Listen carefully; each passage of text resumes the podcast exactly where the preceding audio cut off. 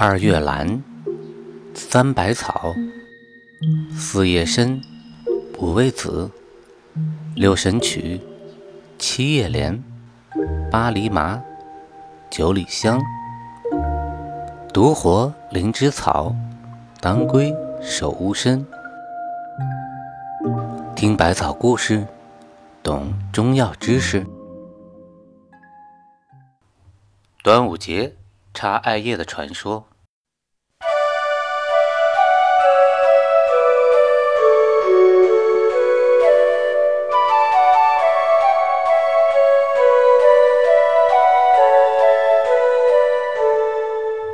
端午节有很多的习俗，就拿插艾叶来说，端午节插叶的由来有着不少典故，听起来相当的有趣。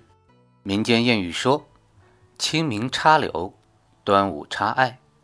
端午时节历来就有插艾叶的习俗，这是因为端午前后艾叶长势正盛，新鲜艾叶散发出的强烈芳香中含有大量的植物杀菌素，能够有效的起到驱蚊杀菌的作用。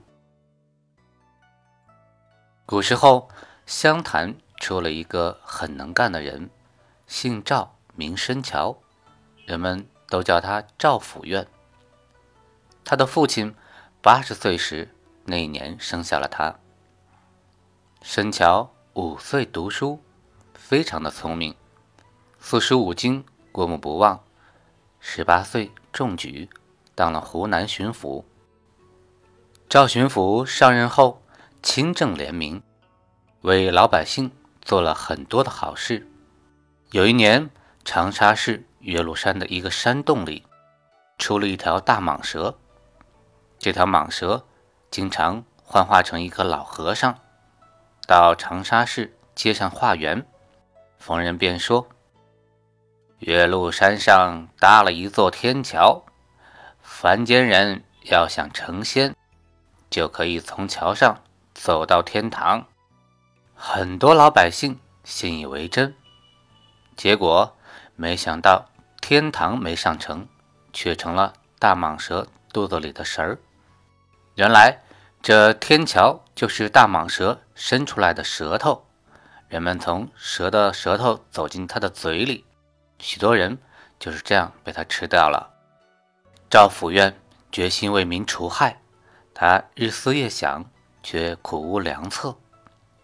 一天晚上，他梦见一个老叫花子走来，对他说。你想除掉大蟒蛇，只有用震天神功和穿云神箭射瞎他的眼睛，然后再用雄黄就可以毒死它了。如果他到老百姓家里来放毒，那每家每户都可以悬挂菖蒲艾叶，水缸里放些菖蒲根，可以消灾免祸啊。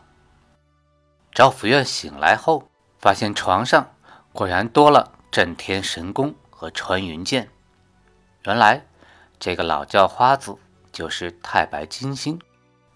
吃了早饭，赵府院带领随从身背震天神功，腰佩穿云箭，走到岳麓山，果然看见一座青石板天桥。他脚穿钉鞋走上天桥，用劲儿一踩，石板桥软绵绵的。邪不压正啊！这大蟒蛇害怕了。赵府院抬头一看，岳麓山顶上有一对大灯笼，照的是通明透亮。他拉弓射箭，一盏灯笼灭了，又是一箭，另一盏灯笼也熄灭了。这时，天桥也突然消失了。赵府院回府后，立即小谕长沙城内。各家药店，明天如果有一个烂眼和尚前来买眼药，可千万不要把真药卖给他，可以把一包雄黄给他。又告诉各家各户，明天门口悬挂菖蒲艾叶，水缸里放些菖蒲根。第二天，果然有一个烂眼的和尚到药店来买眼药，药店老板于是就按照赵巡抚的吩咐。给了他一包雄黄。烂眼和尚又转眼到各家各户去放毒，从前门进，各家各户悬挂的菖蒲艾叶变成了利剑，光芒四射。他不敢从前门进，于是又窜入后门，到厨房水缸里去放毒。泡在水里的菖蒲根把毒液全部化解了。大蟒蛇的烂眼睛擦了雄黄后，立即全身溃烂，不一会儿就死了。这一天正是五月五日，端阳节，街上老百姓奔走相告，欣喜若狂，齐声称赞赵府院的功德。人们赶到岳麓山，赶到蟒蛇洞一看，这条大蟒大的吓死人。后来人们从洞里挑出。几十担人骨头和妇女佩戴的金银首饰，被吃掉的人不计其数。从此以后，每逢端午节，家家户户门口都挂菖蒲艾叶，还要喝雄黄酒。